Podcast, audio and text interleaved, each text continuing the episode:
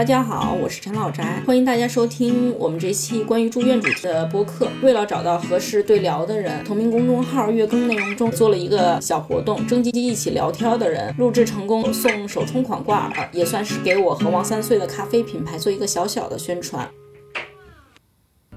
这次有幸约到的是一位高中时期的老同学，坐在一起面对面。现在孩子也睡了，我们两个人 瞎胡聊。接下来由这位老同学来自我介绍。大家好，我是叨叨，很高兴在这里和老宅一起录制这期播客。呃，这次也是因为前看过老宅发的文章，然后在下边评论了一下，发现挺有共同语言的，大家都生过病，然后正好能借着这个话题呢，跟大家一起呃探讨探讨，然后听听我们发生的事情。这期播客是在二零二二年的时候，我经历了肺炎住院。经历比较糟糕，也让人很郁闷，所以就想录制一期播客。是拖延症一直犯到二零二三年，又做了一个妇科的小手术，才把这个件事情真正的提上日程。接下来我们就步入正题吧。我们先都先说说第自己第一次住院。叨叨先说吧。我第一次住院应该是在二零一七年，那个时候我才二十五岁。然后你暴露年龄了。忽略忽略，就是觉得自己当时很年轻，不会得这样的病。什么病呀？你也不说清楚。巧克力囊肿就是一种子宫内膜异位在卵巢内生长的病，就是你每次随着月经周期的出血，然后呢，你这个卵巢里的囊肿也会随之变大，里边的液体是咖啡色的，所以叫巧克力囊肿。它可以是一侧的，也可以是双侧的。当时我是一侧的巧克力囊肿。嗯，查出这个病的时候，首先。就觉得。啊，我不会不能怀孕了吧？因为我当时看那个电视剧叫《蜗居》，最后这个女主呢就是得了这个子宫内膜异位症，然后就说是怀不了孕了。所以我当时脑子里头没有其他的概念，也不太了解这个病，首先想到了就是这个问题。你连个对象都没有呢，你就先考虑能不能生。我离这个医院比较方便，就自己去做检查去了。嗯，还好当时发现的也是比较早，刚达到这个手术的指标，最后去妇产医院。约了手术，手术倒是不是大手术，是个腹腔镜，嗯，通过微创就可以解决。但是之后要吃一段时间药，要抑制这个月经来潮，最好不要来。次来都会有影响是吗？会有出血，就是在你这个异位的地方，它也会出血，会变大。那就是可能会发生就是不规则出血。不是，它是在你这个囊肿里边，囊肿越来越大，越来越大。它现在给你吃这个药，就是抑制你囊肿不要再生长，让它吸收一段时间。然后医生的建议呢，也是。是尽早结婚，尽早生孩子，生完孩子要多哺乳。就是结个婚生个孩子呀？呃，但是当时医生是这么说的。那你是怎么就是发现的这个问题呢？每个女孩子都可能会被月经不调困扰，有时候会肚子疼，但是都是隐约的，不是很明显。那痛不就是痛经吗？会有月经不调，比如这个月没有来呀。像我比较正常，我可能就能关注到这个问题。我不像我这种不正，十六岁开始，一年也就来五次。如果是这个情况，应该每隔三个月可能就要做一次 B 超查一查。所以我后来也经历了妇科的一些困扰，后来就是去约了手术嘛，然后把这个囊肿通过微创的形式给摘除了，之后是呃打针。打针打了六针的伊纳通，是做完手术之后。对，做完手术之后，好像是我记得是每个月都要打一针，让他就是不要来月经。那就是你当时每个月就是都不会，不会来啊？嗯，有那么一段时间没有。后来就是定期复查，再看他有没有复发，因为这个病它很容易反复发作。我感觉所有的妇科疾病都是很容易复发的。对，而且好多妇科疾病你都没有征兆，就是可能不是那么的疼啊，那么的痛苦，大家不会去看见，所以一定要引起重视。一旦去看，有可能不太好，要及时听医生的话。那你还是没有说你当时是怎么发现的？就是因为月经不对，就这么回事儿啊？就是做个 B 超就查出来了。像我那个时候，我们同事他也是差不多大，对，月经不调，但是他的这个月经不调就是特别的有点吓人。可能一年来个两次，跟我这个来五次也差不多。那会儿也会觉得是可能是不是怀不了孕啦，多囊卵巢，它是一次性分泌出好几个卵子，多囊卵巢也不太容易怀孕。但人家现在生两个孩子了。他是吃中药的。这个东西就是你们当时你们都在担心的是生不生孩子，到最后大家都很平安的生了孩子。那但有时候担心有点多余。但那后来对你们的自己的身体影响吗？它卵巢就是对于女生来说，像衰老啊之类的。现在年轻还感觉不太出来，但是做完手术以后，觉得自己老得很快。有什么感觉？身体上边觉得累，皮肤状态变得差，就是从做完手术之后才开始的。嗯，然后每个月打针，你是一直打了多久？打了是六针，半年吧。但是如果除了做手术以外，有没有什么保守治疗之类的？没有，只能是手术，因为它有可能会有危险，万一破裂的话会感染其他的器官。那就跟我的妇科经历似的，我是月经不调，然后二十多岁的时候也看过，但是医生就是很啊、没事儿。每个女孩子都会经历的，就所以我也没有在意。然后直到生完孩子之后，来月经的量会突然变得很大，然后但是规律呢倒是还比以前要规律，最起码不是一年来五次那样的。那看来这个生孩子改变了你来月经。对，而且生完孩子之后，的确像医生说的，就没有再痛经过了，而且比以前要规律很多。你我痛，我以前痛经是很严重的那种的，有时候痛到我就是直接睡过去了，不痛就感觉昏昏过去。然后我以为我的春天来了，不用为月经不调而烦恼。然后直到嗯一年之前开始月经不规律，不规律的频不是说一年来五次，而是一年来十八次，或者 我觉得不止十八次，有时候一个月可能一个月来两次都是很正常的，偶尔一个月只来一次，那肚子疼吗？不疼。也不痛经，也没有任何感觉，也没有不舒服，就是一个月来两次，去医院检查也没有发现什么异常。当时医生就建议我长期吃雌激素来调节这个内分泌失调，也不知道还能查什么了。但是我吃药有一个问题，就是吃着吃着我真的就是不来了，吃停了。给吃停了。之后我就停药，停药之后又是一个月来两次，最短的时间就只是差了一个星期，然后就感觉我每个月都要大出血，要贫血，但实际上就是我也查了，我不贫血。直到今年去医院检查的时候，然后医生听到我这嗯月经不调的经历，说我这年数实在太久了，建议做个活检手术。我第一反应就是能只要能给我查出个病因，做什么都行，我就开始了我的子宫活检手术的前期检查。当我上网查子宫活检手术是怎么一回事的时候，我吓得都不敢去找医生了，一直拖了好几个月之后。我才又联系医生，还是要检查一下，万一我真的是有什么病变之类的。能想到你的 检查方法，取一块组织下来。我真的有是有病不能查，一查就要死。做手术之前，其实并不知道我是子宫内膜息肉。医生说 B 超的角度拍不到我那个位置，所以他当时只是想取一块组织去化验是病理的还是生理。做手术的时候才发现我是子宫内膜息肉，而且有好好几个。有大有小，然后最大的也就是零点八厘米乘零点四厘米，呃零点三厘米那么。然后我在网上看，好多人他都已经超过一厘米了，就是医生一定会建议他做手术。像子宫内膜息肉，这大概率会复发的一种。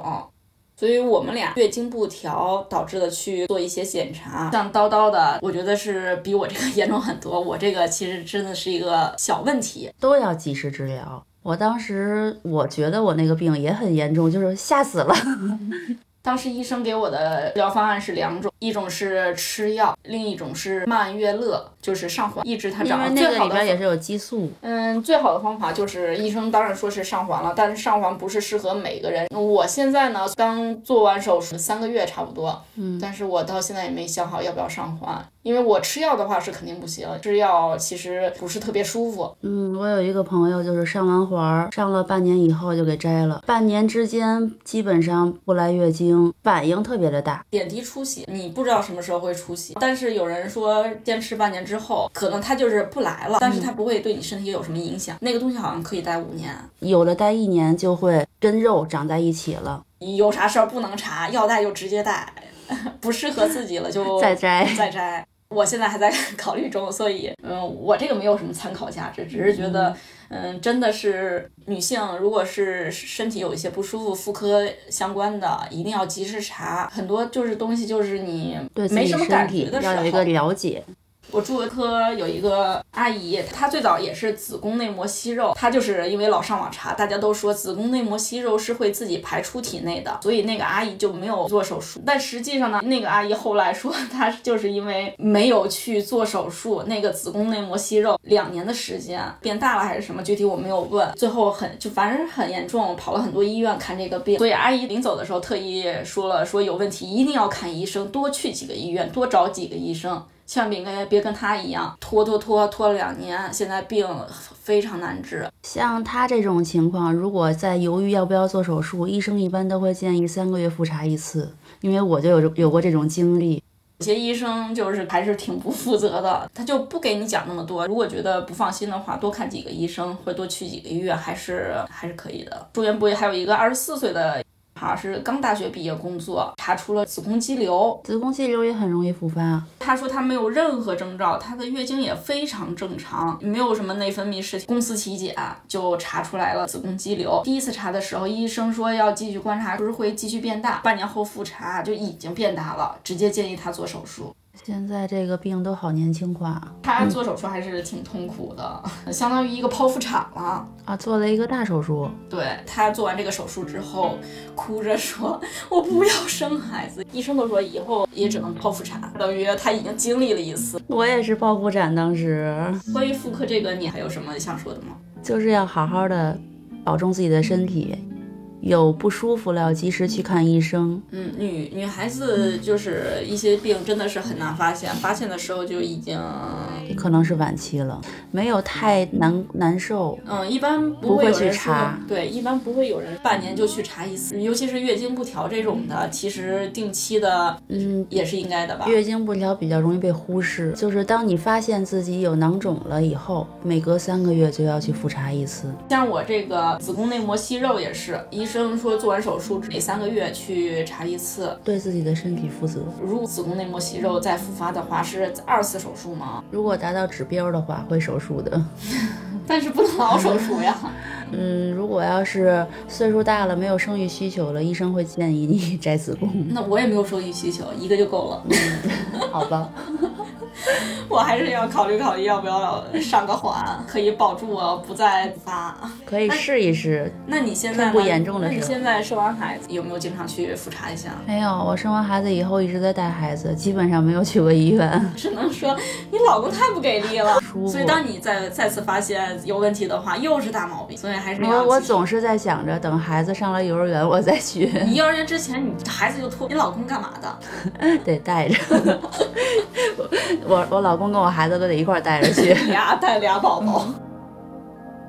我在公众号上我也发过一篇那个相关的文章，是子宫内膜息肉手术与妇科病房的他们，嗯，有兴趣的可以去我的公众号里看一看。关于妇科疾病这块儿，我们俩就聊到这儿。如果你有什么关于子宫内膜息肉和巧克力囊肿想了解更多的，可以宅人不宅公众号私信我，及时回复。嗯，如果你也有想分享的关于妇科的内容的话，你也可以留言给我们，我们也希望可以跟你一起让更多的人了解关于女性身体。体。嗯，接下来我就聊一下关于二零二二年那次肺炎住院。因为新冠期间住院的话，就是完全封闭的，不能出来，不能进去，对，也不能有亲属探望。那一个星期还是挺难熬的，尤其是住院之后，也经历了护士不友善这些事情。比如凌晨的时候，护士要给其他床的病人做一些检查，是直接把门推开，把所有的大灯打开，吼了一声：“叉叉床的起来抽血，或者是说夜尿。”大概是五。点五点来钟那会儿，然后当时我就觉得整个人都特别懵，我隔壁床的老太太下巴一激灵，感觉她都要掉下去了。第二天我就头很疼，我就去找了护士长，询问他凌晨五点的时候护士应该怎么去做这件事情。护士长给我的答案当然是很满意的，他也去询问了这件事儿的整个过程。其他病床的人其实挺反对我这么做的，说大家应该互相理解。护士晚上也是工作很辛苦，这个护其实不是一次两次，因为有一个病床的病人在那住了已经小半年了。他说经常会发生这种事情，经常会睡不好，但是他还是选择了互相理解。但我说，那我是病人，我也很难受，他能不能理解理解我呀？所以我一定要把这件事情向护士长去说。不过很好的是，从那天之后。凌晨五点的时候，他们就不再开大灯，也不再吼，而且很安静的进来去对应的床位。我也经历过你类似的事情。我是之前还是那个巧克力囊肿住院的时候，住院体验特别特别的。当时住院的医生都是嗯实习医生，肿瘤科住院处进修大夫都是。我对他们的好感度是一点一点减少的。刚入院的时候，什么信息都不交代给我，也不告诉我。我去医生办公室找他，问他什么时候手术，今天用不用抽血，我能不能吃饭，这些常规的问题一问三不知。然后呢，他一直在电脑前忙。我为了问他这些问题，我在旁边站了半个小时，一直等他录完了电脑的病历才理我。然后呢，第二次呢，是我去医生办公室问他，我用不用抽血。我到现在还没敢吃饭呢。我跟他说一会儿过来，他跟我说一会儿过来。这种都他不是都是头天晚上就会跟你说清楚，说第二天你不要吃早饭，要抽血之类的。没有，他可能是实习大夫，然后他对这些流程不是特别的熟练，他一直坐在电脑前弄病历，然后所有的问题都要跑到办公室去问他。他就是因为经验不足嘛，然后就在这个时候，旁边一位医生就跟他说：“下次你开。”单子的时候一起开，要不病人得扎两下。然后他说：“哎呀，我又给忘了，那病人扎了吗？扎完了。哎呀，我这脑子是怎么了？我在旁边就听的，我觉得不太靠谱。第三次开完请假条找他签字，当时主任正在查房呢，他慌忙的签完字，一边往前小跑着追主任，一边手朝后递给我。我跟他说：“我说你慢点，我追不上。” 给我请假条是后边，我一边跑一边追着打的。你是刚做完手术吗？对，刚做完手术。刚做完还我要出去。对。然后第四次，同房的病友问我：“你什么时候手术？”我说：“我不知道啊。”那那你是第几台手术呀？我也不知道啊。那我问我你什么都不知道？那因为医生没告诉过我，我只能追着问他，追着问他，他也不耐烦。那这个让就让我想起我我上次做手术，隔壁的那个二十四岁的女孩，嗯，本来医生跟她说的是她是第一台手术，因为她也要空腹嘛，从凌晨十二点就要一直开始空腹。我们都说啊，第一台手术好，做完之后就能早点吃饭啊，没那么难受。嗯，他从第一台手术一直等，等到了中午，问医生我第几台手术，没有一个人知道，嗯，所有人都不知道。给他做手术，医生当然他找不到。然后当时在住院部的那些医生啊、护士，没有人知道他到底几第几几台手术，喝因为也不能喝水，他当时口渴的嘴巴全都干裂了。临做手术之前，他说他饿得想吐。对，这个时候最难受了，因为你知道我今天肯定得手术，然后你又不敢吃不敢喝。主要主要是他从第一台手术莫名其妙的不知道为什么一直要等到中午。我刚才说的这几个事儿都是手术之前的事情，然后等我开始手术的时候，还是这个医生开始给我消毒，然后我就突然感觉特别的疼，就啊的一声就叫了一声。然后麻醉生麻醉麻醉师说：“先别动他呢，我还没推麻药呢。”我当时就感觉是不是还没有推麻药，就就给我开了一刀。等我醒过来的时候，就发现那个刀口边上有一个可能是被钳子夹过的一个痕迹，有一个伤口。第二天了，该换药了。换药时候得拔那个引流管。这个医生换药的手法 就是直接把那个胶布撕起来。你别动，你把手放下。我这刚撕胶布你就疼，拿剪刀贴着肚皮把纱布给换了，特别的疼。该出院了，有那个出院报告和诊断证明。这个报告上面写着九十四分，我也不懂这个分儿是什么意思。他说你怎么又不懂了？我之前跟你说过很多次了。我说你一次也没跟我说过呀。他可能是记混了，我觉得是跟别的病人都记差了。那只能怪你遇到了一个实这这个不太灵光的实习医生，特别影响患者的心情。呃，出院的时候他也是，我也是找了他们的那个护士长，护士长态度还是挺好的。对，护士长的态度都是非常好的，而且你真的有事情找护士长的话，大概率都是能解决的。对，这是我的一次住院非常糟糕的经历。那我觉得像是有些医生就觉得你理所当然应该知道的事情，他可能就觉得他太忙了，这些事儿你都不知道吗？当时生孩子的时候，也是我老公不知道该在哪儿等，然后也没有人告诉你。我还我都生完了，我老公都不知道。因为他们把我给漏了。为什么把你给漏了？你生完孩子之后会有一个报说，呃，谁谁谁也生了一个男孩或者女孩，啊说几斤几两什么的，会说一下。嗯但是我老公在外边等着，就是说，为什么就是后边进去的产妇都已经生完了，为什么我就一直没有生生完啊？嗯后来才知道是他们把我给漏了，其实我早就已经生完，在里边躺着观察了。那你生的时候是顺产的？对，顺产。嗯，这个我们就直接聊到我们生孩子了，也就这个最后一个住院经历了。你也是吧？对，嗯，我就住过两次院。嗯，生孩子是我最最近的一次经历。那我们就可以聊一下生产住院。我是剖腹产，我是顺产，我是特别想顺产，剖腹产的后遗症比较大，腰疼，现在也会觉得腰疼。是因为打了全麻吗？对，他在你的腰后边打那针，对啊，我做活检手术的时候，我也是在腰上，那不一样。他是你是哪儿麻呀？呃，下半身麻，下半身全麻吗对，？全麻。他是在腰椎上面打一针，然后然后我腰你一动疼不能动，对我腰疼了几天，到现在也没有什么事儿，不行，腰疼。可能还是不一样，感觉。可能是，嗯，当时我是特别想顺产，结果胎位不正，我还跟我朋友算呢，哪天我这个孩子再出来，别着急，要不跟他同一天出来。结果当天吃了一个王婆大虾，啊，吃。完了以后，然后当天晚上我就洗澡的时候就觉得，哎呀，怎么出水了？还是热乎的，我没尿尿啊。我就给他打电话，因为他比我先几个月生孩子，有生产的经验，还给了我那试纸，能测羊水的试纸。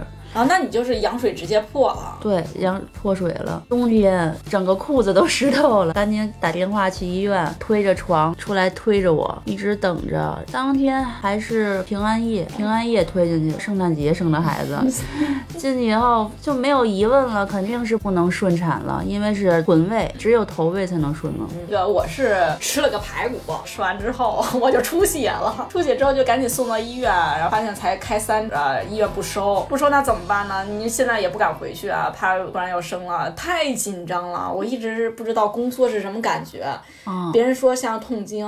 我就觉得不只是痛经嘛，然后直到你生的那一刻，对，就是快生之前，你才知道哦，原来这就叫宫缩。我没有体验过宫缩，因为我不是足月生出来。我是跟预产期差了一天，我老公过来第一件事就是给我买了一个汉堡可乐吃。我一个孕期一直在控制体重，我的宫颈比较小，孩子也希望就是别超重，一直控制饮食啊，我就一直渴望着吃个汉堡，喝个可乐，伴随着宫缩吃了吃着汉堡，喝着可乐。终于如愿了。对。后来就在医院的附近找了一个酒店，大概凌晨的时候就感觉宫缩特别频繁，就开始入院。然后我的是整个生产过程，我就感觉像是嗯一群躺着的母猪在惨叫，然后没有人管，因为不能陪产，就是只有护工陪着你，没有护工。然后自己生。我就进去之后就躺在一张床上，疼得撕心裂肺的，没有人理我，护士跟医生都很忙，来回来回走来走去。然后我就问我说，我就很疼，说我说医生我好疼，我感觉要死了。医生说，那医生说。谁生孩子不疼啊？我就感觉就是很冷冰冰的，又冷又疼，自己整张床上躺，我就想赶紧让我生了吧，赶紧生了拉倒。是只有一张产床是吗？要排队上去。对，排队上去，所以当时我就觉得整个产房就像一就是一群母猪准备上台，因为我是剖腹产，我就特别的好奇顺产有多疼。很疼。我觉得我当时说了很多次，我说我要死了，我要疼死了，真的要疼死了，那你还能再生一次吗？不能。不能，那看来真的很疼。虽然我现在已经忘记当时是有多疼了，但是我就记得很清楚。我说我要疼死了，直到上手术很紧张，你就会比较配合医生，该用力的时候用力嘛。但是就那样，我还是侧切了。嗯，就是我侧切的过程，医生缝针，那个医生很温柔，说啊，我说我现在给你缝，缝的漂亮一点儿。他缝到第四层的时候，旁边过来了一个年纪稍微大一些的医生，训了他一顿，说了一句你怎么缝的？拆了重新缝。那个医生就很温柔的跟我说，没事啊，不疼，会很温柔的啊。啊，疼吗？疼呀！他们都说，当你生产完以后，在缝针的时候完全感觉不到疼痛了。疼，那你疼了两次啊？我是觉得能感觉到啊，就是很疼啊。他缝针的时候，我觉得缝针有的时候就可能比生孩子的时候还疼，因为生孩子的时候你的注意力是在 push push，啊然后但是你缝针的时候，觉得到他在缝你的肉。主要是没有麻药是吗？我这个缝针的事情，就是让我惊讶了一下，又从拆了重新缝。你这个搁谁都得惊讶。对，生完孩子之后住院，我就是感觉总是很疼，坐着也疼，躺着也疼，然后让医生来看了，医生给我开了一些止疼的喷雾。我一开始以为我是痔疮呢，直到我一个月之后去医院拆线，医生问了一句。这谁给你缝的？怎么缝成这样？那不漂亮呗？不是不漂亮的事儿，我感觉就是因为我后来不是疼得很厉害，一个月都特别疼。嗯，是缝合的问题。但是我就觉得这算不算是医疗事故？我到现在触摸它的话，我能感觉到那个疤痕。你疼吗？不会再疼了吧？不疼了，那可能就是增生了。所以我这个，我当时住院的时候有。同一个病房，不管是顺产的还是剖腹产的，他们都要在一个屋里头，然后每天都会有护工进来洗屁股，有没有这个过程？拿一个小药壶进来洗屁股？没有。哦，那还每天都进来洗，虽然我是剖腹产的，也给我洗洗。我倒是没有。你洗屁股这个能录进去吗？一定。你生完之后住院那段时间，他是医院是有要求，必须要喂奶。对，不让吃奶粉，不让吃奶粉，还好我自己偷摸带了奶粉，我根本没有奶。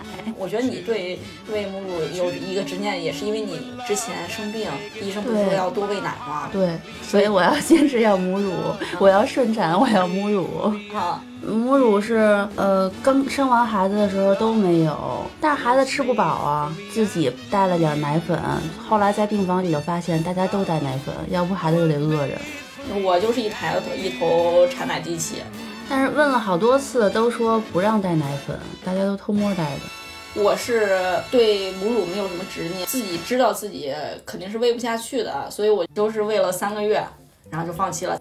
我我在医院的时候喂母乳还发生一点小插曲，我也不知道为什么，就是我那个母乳刚开始是那种透明色的，后来再挤出来的母乳里边就有血的颜色。然后给医生看过以后，医生也说，那你就先停了吧，先不给他吃了。排了几次母乳以后，慢慢的恢复正常了，才敢给孩子吃。当时我觉得，哎呀，我胸这么小，我能有母乳吗？没想到胸小了还是会有母乳。没想到你也喂了两年呢。接着我们要聊关于亲人住院的经历。我没有什么亲人住院的经历，最多也就是同学受伤了住院了，被车剐蹭了，就这样。但是关于爸爸如果变老了的话，会让我难受，因为我印象最深的就是小时候放学的那个路上，看到一个西服革领的叔叔，我走过去之后看他的背影，我都觉得像极了我爸爸，因为我爸爸也是。你什么时候都要穿着一套西服，很挺拔的样子。但是那个叔叔呢，头发已经白了，发型也跟我爸爸很像，就好像看到看到了我爸爸白头发的样子，就心里很不舒服。直到后来我读了《目送》那本书，其中有一段我就是一边看一边哭。所谓父女母子一场，只不过意味着你和他的缘分就是今生今世，不断的送他的背影渐行渐远。你站立在小路的这一端，他用背影默默告诉你不必追。就这句话，他那本书里有两次写到这一段话，每次看的时候都会觉得噼里啪啦的开始掉眼泪。确实是我也是很怕父母变老，因为我还是独生子女。之前有一次我还上班呢。爸爸给我打电话说，我心呃后背疼，我要去医院检查一下。结果到了医院以后，医生就把他留住了，就不让走了，需要留院观察，怀疑心梗。同时，我妈妈腿还骨折了，这两个人同时生病都要住院，只有我一个人能照顾他俩。那会儿觉得自己特别的手足无措，无助，哭。那会儿还上班呢，一边上班一边掉眼泪。然后我我给我爸爸打了幺二零，送到我我当时在的医院。又办转院，一个人要跑这边又跑那边，挺难的。当时因为自己还要上班，向单位请了假，陪父亲去阜外医院，专门的看心血管疾病的医院做检查，呃，办理住院。医院住院的时间特别的快。就是只住三天，很快就能出院。当时要确诊这个病，需要做一个说是金标准的检查，好像是叫冠状动脉造影，从你的大腿根部或者是手腕穿一根管进去到心脏里边，看你有没有堵。如果堵呢，当时做支架；如果要是没堵呢，就是做出来以后，这个手需要一直绷着一个绷带，绷好几个小时。我记得当时他的手都是紫色的，就被勒的，因为要暴血嘛，容易。但是当时因为结果是好了，我爸爸出来还是挺高兴的，感觉其实也没有什么太多的感想，就是觉得我自己是独生子女，是真的是忙不过来，又要上班又要照顾两个老人。我妈妈还没太用我帮忙，因为她是骨折，她在家静养就可以。就是我爸正好需要我前后的跑，忙着帮他跑手续，需要我签字，需要他上厕所，我跟着他拿着吊瓶，恨不得就是忙到没时间为爸爸着急了。没有时间，就是感觉坐在手术室外边等着的时候，觉得很忐忑的心情。我妈妈后来还得了一次肠癌，她就是容易闹肚子，有一点便血。然后老想去厕所，到医院检查以后，发现是肿瘤，需要切一段肠子，切了十公分左右。她当时因为她是生我的时候是剖腹产。他切的时候还说是粘连了，等于是剖腹产容易粘连。剖腹产的伤口跟肚皮里的组织粘连了，还得先分离这些组织，得先把这个粘连给处理一下，然后才能做后边的手术。所以他这个手术做了好长时间。切过以后需要化疗，会很难受，可能会有呕吐。有些人化疗会有呕吐的症状，脱发。妇科住院的时候，隔壁床五十多岁的那个阿姨也是还需要定期化疗。她大概跟癌症抗争有三年了。她说做完化疗之后，当天都是会难受、呕吐、吃不下东西，夜里的时候吐、难受、呻吟。嗯，她还需要长期吃药。她现在不用放不用化疗了，但是她说她每天光吃药都吃饱了。我当时去妇科做手术的时候，看见一个感觉应该也就五六个月的小宝宝，爸爸一直抱着他哄，然后他一直在哭。我当时就想，这么小个小孩为什么？在这个手术室里啊，我一开始以为他是陪妈妈，直到后来才知道他手术之前也是要空腹的。我听到那个爸爸说，从十二点开始就没有喝过奶了，平时大概是四个小时就要喝一次，等于从凌晨十二点一直到早晨八点多又都没有喝过奶，太饿了，所以就是一直哭嘛。当时我扭头看了一眼那个小孩，饿的他小腿儿就蹬。使劲往下蹬，也可能是因为我有小孩的缘故，见不得这种事情。我当时眼泪就狂掉。嗯，回到病房之后，跟我同病房的人也说这件事情，大家都好难受。我就是确实做了妈妈以后，看不了这样的画面。就是我生孩子还 有一些比较好笑的事情，就是我这个人呢就不太讲究，住院穿了一个连衣裙，因为我觉得比较方便，一套就走了。当时是九月底，但那年不是特别冷，本来自己就比较怕热的人，大家说你怎么穿个连衣裙就出去啊？会窜风的。我说从哪儿窜呀？他说你裙子底下窜上去啊，你要做好保暖，要不然你老了容易落病根呀。这个风从我的裙子底下窜进去。拉拉肚子了一会儿，所以我就我都很感谢陌生人的关心。这个东西就是坐不坐月子，自己难不难受，只有你知道。对，然后会不会落病根呢？谁也不知道。真落病根呢，到时候我就会怨，都怪我，都怪我没有坐月子，都怪我穿个连衣裙没还不戴帽子。人说月子病月子治，你只能是这样了。好吧。这期播客我们就先聊到这儿，非常感谢叨叨的分享，谢谢大家。过几天我会把咖啡挂耳机给你，会根据你喜欢的方方向，然后给你定制一款。好的，谢谢。嗯，希望以后还有机会聊更多的话题。也希望下次去你家的时候，你不要再吃烤肉和火锅了，咱吃点别的，行吗？那下次可以聊聊我们家的烤肉和火锅。我实在不行，跟你聊你家的烤肉火锅，每次都是火锅、烤肉、火锅、烤肉。烤肉呢，就是只有烤肉吗？只有肉，只有五花肉。我喜欢吃，比如烤个蔬菜呀，烤个大蒜。吃肉不吃蒜，滋味少一半。那火锅呢？除了肉，也没有菜是吧？没有菜。下次我注意一点。